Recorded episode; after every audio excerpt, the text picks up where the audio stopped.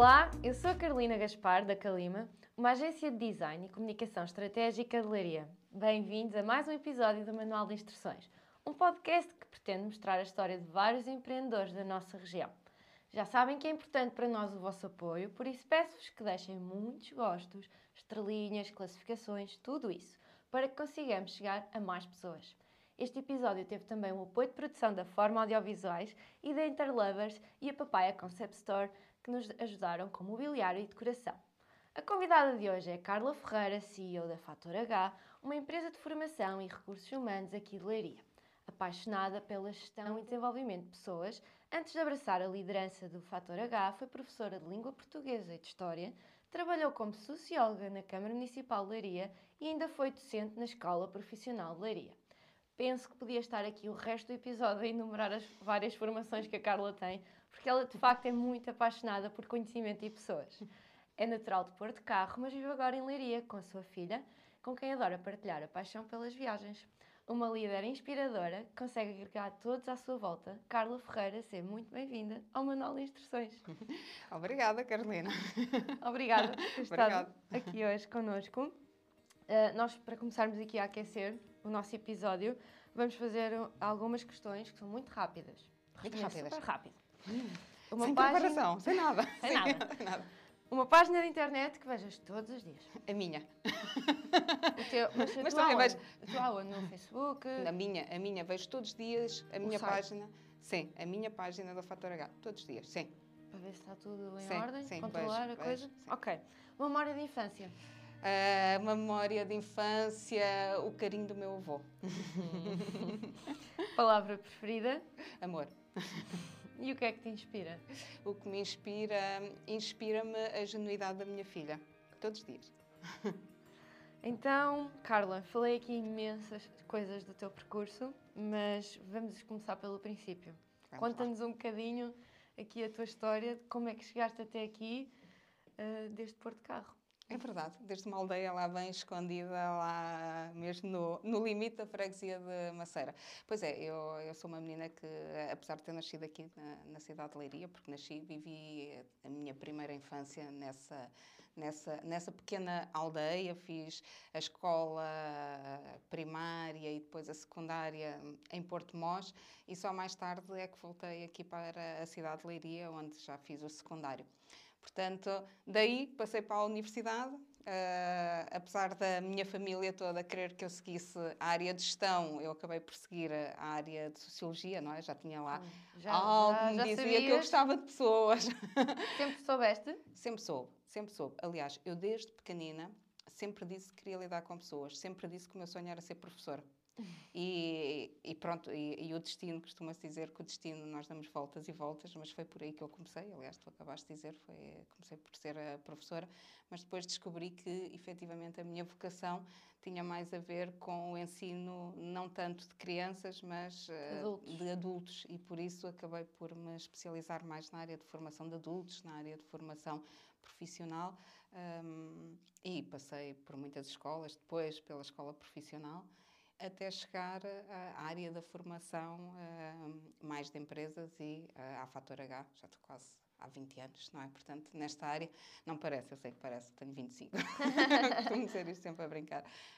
Um, Mas então foste para a universidade? Sim. Tiraste Sociologia? Sim. E depois saíste? E depois saí, sim. Saíste da universidade e foste trabalhar para onde? Olha, a minha primeira experiência profissional foi efetivamente no ensino. Portanto, eu comecei ah, okay. no ensino, se bem que na altura, na altura e acho que ainda hoje, quem tira Sociologia não tem assim uma, uma especialização uh, para a área do ensino. Portanto, eu acabava sempre por andar a candidatar-me, não é? todos os anos, Todos não é? anos, não é? Aqui se calhar tu não te lembras, ainda és muito novinha, mas na altura havia os mini concursos, nós todos os anos lá tínhamos que ir, não é? Porque eu não tinha especialização para a área da docência. Eu podia dar aulas, mas não, era, não, não tinha tirado o curso de professor. Pronto, entretanto surgiu a oportunidade, um, mais tarde, convidar-me para um gabinete que na altura aqui da Câmara Municipal de Leiria, uh, um gabinete que foi criado no âmbito de uma polémica que houve aí da incineração entre Maceira e Sozelas, então criaram um gabinete pluridisciplinar onde era necessário um sociólogo. E eu efetivamente estive lá quatro anos a trabalhar mais na minha como área. Socióloga. Como socióloga. Então foi a única vez que efetivamente foi. É verdade, é verdade. E eu trabalhava como socióloga, acho que, acho que hoje, se eles me ouvirem, é muito interessante, porque eu era, era um gabinete multidisciplinar onde trabalhava um arquiteto, um desenhador, ah, um engenheiro dizer. paisagista, um engenheiro do ambiente e depois lá no meio havia uma socióloga. E portanto eu acabava por fazer o levantamento, estudo estudos que servissem de, eh, para dar alguma sustentabilidade àquilo que eram os projetos. Os que, hábitos das pessoas, exatamente, hábitos. Vamos imaginar na Maceira, por exemplo, fazerem um mercado, foi necessário fazer o levantamento de tudo o que era necessário, eh, das necessidades não só das pessoas, mas também de quem trabalhava no mercado, portanto, depois para construir um novo mercado. Portanto, eu fazia esses estudos que depois serviam de base para sustentar alguns projetos que eram necessários para a freguesia de Maceira. Pronto, na altura era um, era um projeto de curta duração, acabei por, uh, por terminar uh, esse projeto e continuei na altura uh, a fazer projetos. Foi aí que comecei mais na área da formação profissional. Continuei depois a dar aulas na escola profissional, portanto, eu era a professora de psicologia da escola profissional de Leiria. E, portanto, a partir daí foi sempre esta área da, da formação. Sim. E foste logo para a Fator H?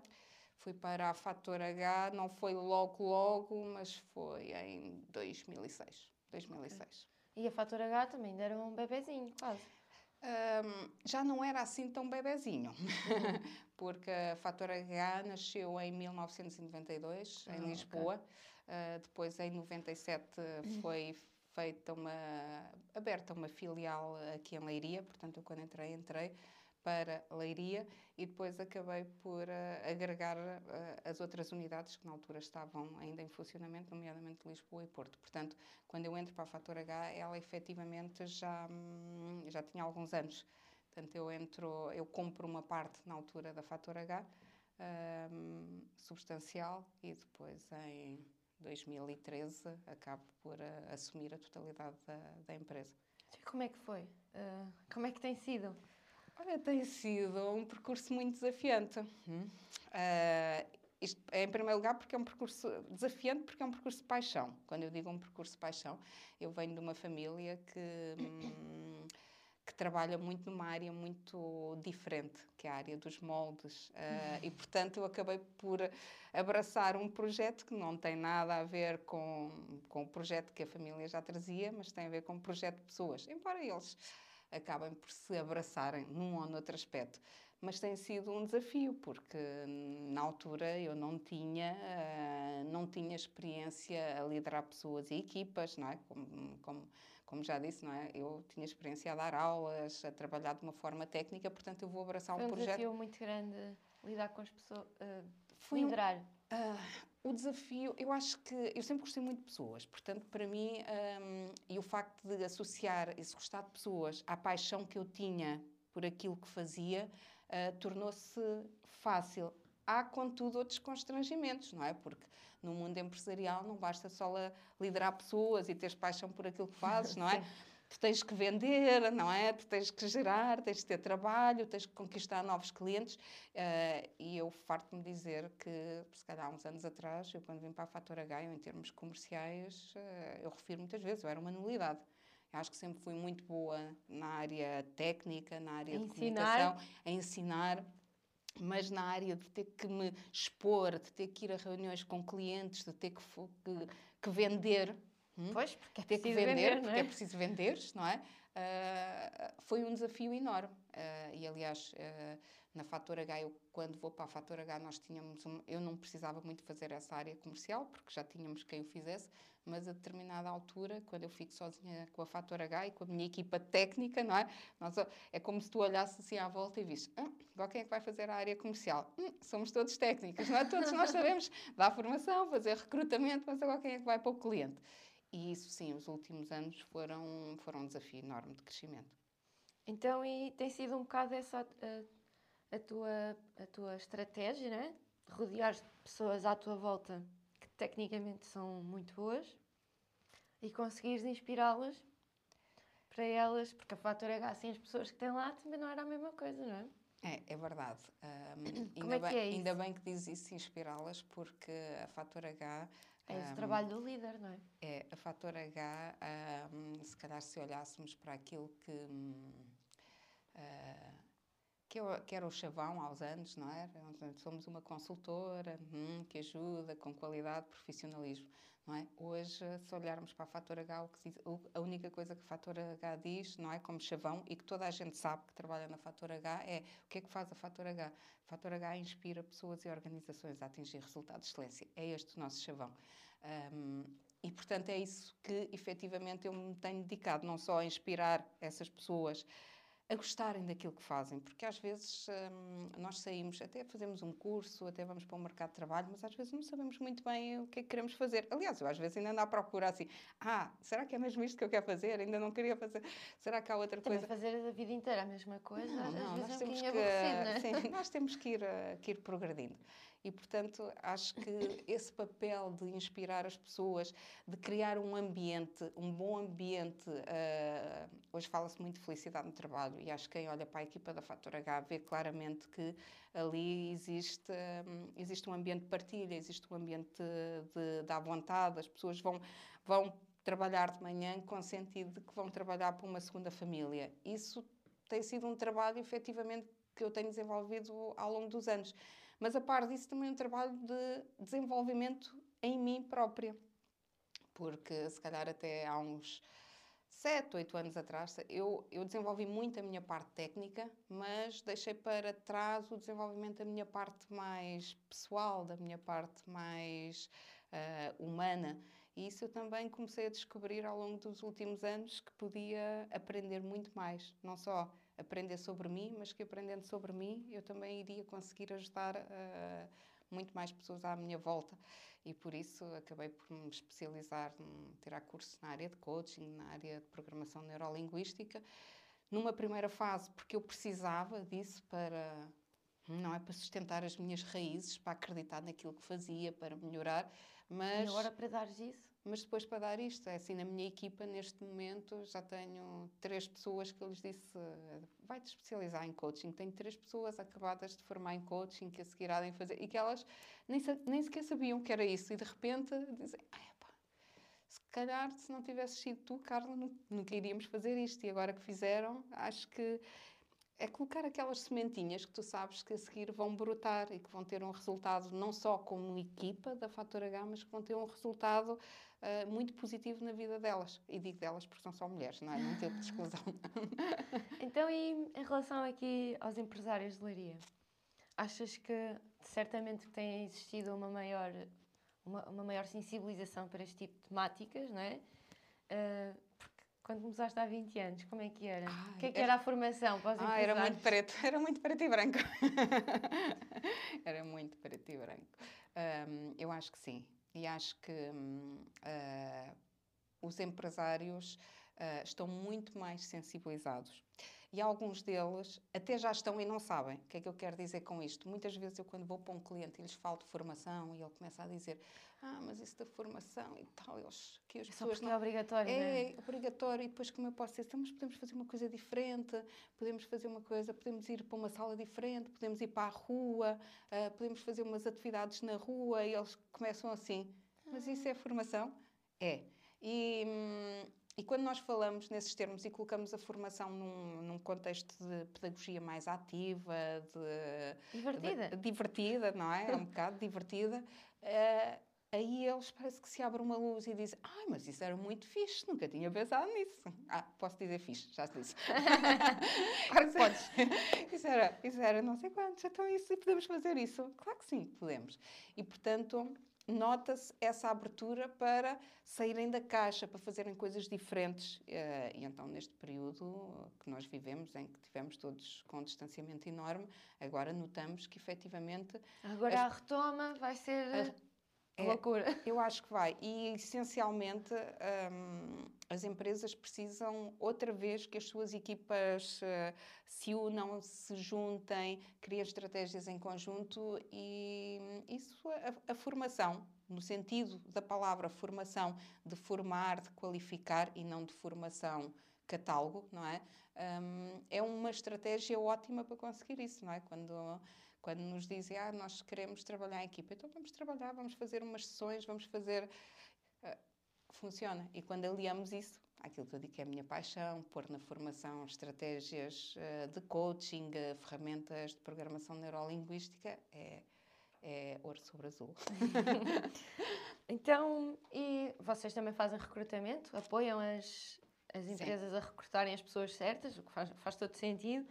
Uh, se tivesses que identificar uma característica principal para que uma pessoa deve ter para ser contratada, qual é que dirias?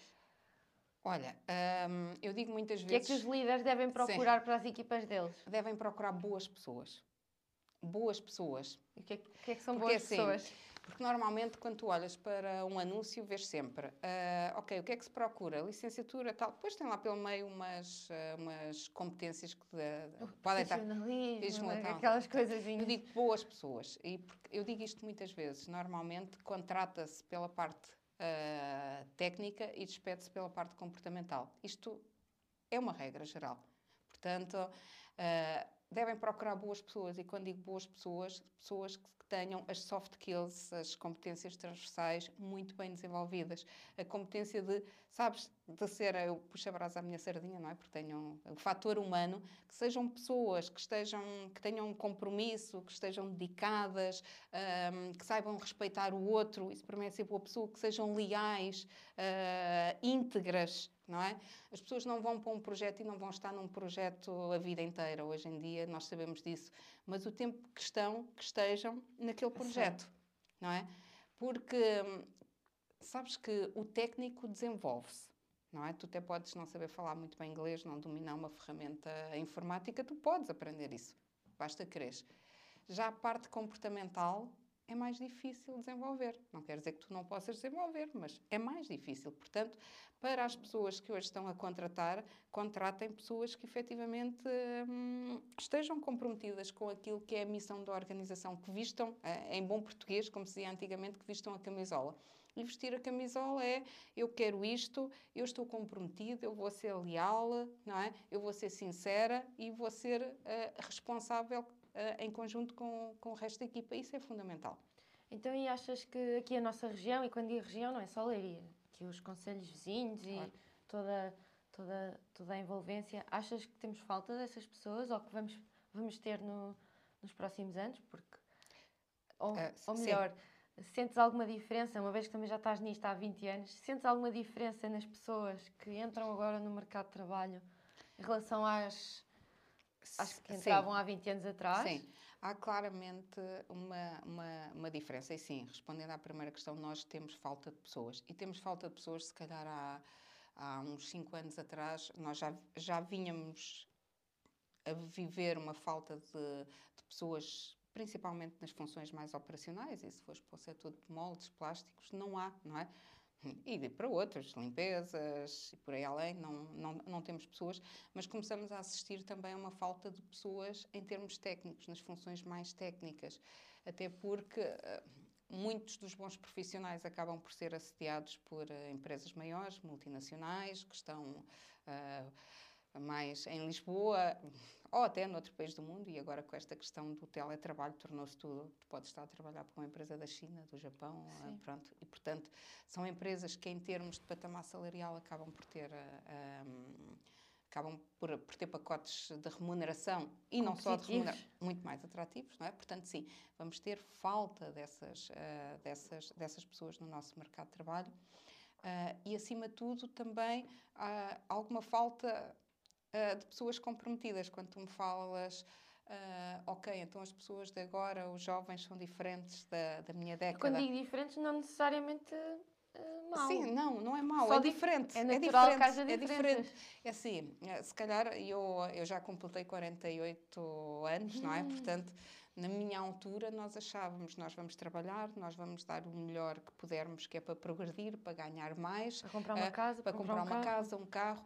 Hoje as pessoas mais novas, e quando digo mais novas estão a entrar no mercado de trabalho, elas são mais desapegadas destas coisas. Ou seja, elas não precisam ter uma casa grande, não precisam ter um carro. Elas precisam se calhar de outras coisas, precisam ter mais tempo para viajar, precisam ter mais tempo para, uh, uh, para as suas uh, tarefas extra-trabalho e, portanto, não são tão apegadas, se calhar, não têm um compromisso tão grande nas organizações. O que funciona muito bem em organizações grandes como informáticos, marketing digitais, funciona muito bem. Em empresas mais tradicionais, talvez haja ali algum, alguma dificuldade de adaptação entre aquilo que é a expectativa quem está a contratar e a expectativa de quem é contratado. E nós, na nossa região, ainda temos empresas muitíssimo tradicionais. Não é bom nem é mau, é, é, o, é que o que é. É o que é. É? é um caminho também, não é? Porque partir do momento em que deixarmos de conseguir atrair tanto, pessoas, temos que. Tanto que há uns anos atrás, Carolina, era muito usual vermos nos anúncios idade até 23 Também ou 24 é anos. Legal, não é? Não, não é sim, não, não é bonito, é como o sexo. Ainda assim, mas era muito habitual, até quando pediam, ah, quero uma pessoa jovem. Hoje, quando pedem, já, já têm idade. Ah, não faz mal, desde que seja, desde que tenha as competências. Portanto, hoje em dia, integrar uma pessoa com 40 ou 45 anos é, num é relativamente projeto, simples. é um jovem não é? E às vezes, nestas empresas com uma cultura mais tradicional, em que valorizam estas competências, uh, até é mais fácil uma pessoa mais madura. Ok. Então, agora mudando aqui um bocadinho o foco. Ser mulher, mãe e empresária. Fácil ou malabarismo? Olha, há alturas tenho que fazer malabarismo, sim. Uh, mas acho que não, não, não, tem sido assim uma missão demasiado impossível, até porque tenho tido o facto de ser mãe, tenho uma rede de apoio, tenho uns pais que sempre, sempre me ajudaram muito e, portanto, sempre consegui conciliar bem. Uh, é um facto que às vezes, não é? Quando quando tu sais de manhã às 8 da manhã e chegas a casa à meia-noite eh, e nem sequer tiveste tempo para dar um beijo à tua filha, tu pensas um bocadinho e sentes uh, aquele peso de será que as minhas opções, aquilo que eu estou a fazer, são opções certas? Uh, e aí é um desafio. Não é tanto o desafio do cansaço físico, mas é o desafio de, de perceberes que podes estar a falhar em alguma parte da tua vida, não é? Ou quando fazes o inverso, quando vais às seis da tarde porque tens que ajudar a tua filha a estudar para o teste de ciência e fica a outra parte lá. Um, mas eu acho que uh, tudo que nós fazemos na nossa vida é feito de opções, não é? Uh, e as nossas opções têm que ser uh, contrabalanceadas, não é? Uma vez uma coisa, outra vez outra. E, e ainda assim, eu se calhar se não fosse empresária, se não tivesse esta vida tão ativa, eu também não, não estaria bem como mãe. Hum. E o facto de ter sido mãe, porque eu já fui mãe mais tarde, eu já fui mãe quase aos 35 anos, acho que ainda referi esta semana que é assim, quem gosta muito de trabalhar, acho sempre que ser mãe é para depois. Mas o facto ter sido mãe também me trouxe um lado Uh, Também te melhorou Melhorou algumas... muito, melhorou muito. Uh, sabes que eu hoje tenho pessoas na minha equipa que têm 22, 23 anos, não é? Eu às vezes olho para elas, não é? não é? Agora tem lá uma pessoa que, que, quando vai embora diz adeus pessoas e eu digo sempre isto é a minha filha porque a minha filha diz olá pessoas, adeus pessoas um, e isso faz-me ter uma visão diferente uh, também no, no trabalho Portanto, é um desafio, sim, é um desafio, mas não é nada que não se faça. Portanto, eu acho que desde que as opções sejam tomadas com consciência, com consciência e que fiques tranquilo, tranquila com isso e que possas pesar entre aquilo que é hum, que é ecológico para ti, como eu costumo dizer, que é ético, tudo bem, resolve-se. Carla, se não fizesses aquilo que fazes hoje, que profissão é que te imaginarias a ter? Ui! Olha, não sei. Uh, por acaso, bela pergunta. Olha, não sei muito bem. Uh, acho que um, acho que não me vejo a fazer assim outra coisa. Mas penso que, por exemplo, assim, lá para o final da minha vida, não é? Uh, assim, quando já estiver mais tranquila uh, e já tiver passado tudo aquilo que eu acho, via-me assim num, num, lugar paradisíaco, assim, com, sei lá, uma salinha de chá, de bebidas, com sunset, só para receber, entreter assim uma coisa pequenina, só para passar o tempo. Talvez. Assim, algo que não me fizesse puxar muito pela cabeça, não é? Que me desse tempo para eu continuar a ler, uh, com silêncio para apostar em mim. Talvez me veja, no, assim, mais lá para a frente, muito, muito então, mais o que lá é para a frente. estavas a dizer? Quando eu já fizer tudo o que tiver para fazer, e o que é que ainda falta? Ai, falta muito, falta muito, falta muito. Falta fazer muita, muita coisa. Acho que em termos profissionais eu sou. hum, ah, eu sou muito sonhadora. Portanto, eu acho, po- posso-te enumerar aqui, falta crescer muito, falta transformar ah, muitas pessoas, falta tocar em muitas pessoas, ah, falta levar o fator H para outros países. Nós já tivemos em Angola, mas falta para outros países. Angola não quero, mas para outros países. Ah, mas falta, falta transformar muito, falta muito. E se me perguntares daqui a um mês, eu vou-te dizer que também continua a faltar e daqui a um ano. Daqui a 10 anos, igual. Ah, Eu sou. eu, eu, eu faço uma coisa e a seguir já estou a pensar que, que tenho que fazer outra. Isso não é. Atenção, não é por eu achar que, que sou insubstituível, é porque é por, eu sou mesmo assim. Eu, na minha vida pessoal, também sou assim. Eu começo a fazer uma coisa, mas a seguir já quero fazer outra. Portanto, não gosto de estar a fazer a mesma coisa há muito tempo. Portanto, tenho que estar sempre a fazer coisas novas. Então, e para terminarmos, que conselho é que davas à Carla, ah, que acabou de sair do secundário e que quer ir tirar Sociologia? Se pudesses, que conselho é que lhe davas? Olha, eu, eu diria ah, para ela hum, começar mais cedo a aprender tudo o que tem a ver com a área de desenvolvimento pessoal. Eu já aprendi muito tarde A aprender sobre ela. a aprender sobre ela, sim. Eu já aprendi muito tarde. Ahm, e para todas as Carlas, para todas as pessoas que têm 20 anos, sim, que se permitam ah, aprender sobre elas, entrar um bocadinho nesta área de desenvolvimento pessoal, ah, começar a perceber que têm um sábio lá dentro e começar a ouvir-se mais a elas do que aos outros. Ah, porque é um caminho que quanto mais cedo fizermos, mais tranquilidade e harmonia temos na nossa vida. Isso eu não tenho qualquer dúvida. Aliás, quem me dera, ah, às vezes nós não perdemos tempo, nós investimos tempo, às vezes melhor ou pior, mas quem me dera, tudo aquilo que eu aprendi nos últimos seis anos, pudesse eu ter aprendido ah, aos 20 anos, aos 15, eu hoje ah, certamente seria muito melhor, não só para mim, mas também para as pessoas que estão à minha volta. Tenho, tenho a certeza absoluta. Excelente, acho que é um, um ótimo fim. Carla, mais uma vez, muito obrigada. por Obrigada aqui eu, obrigada comigo. eu. Obrigada a todos os que viram ou ouviram este episódio até ao fim. Despeço-me até ao próximo episódio com mais um convidado especial. Até já.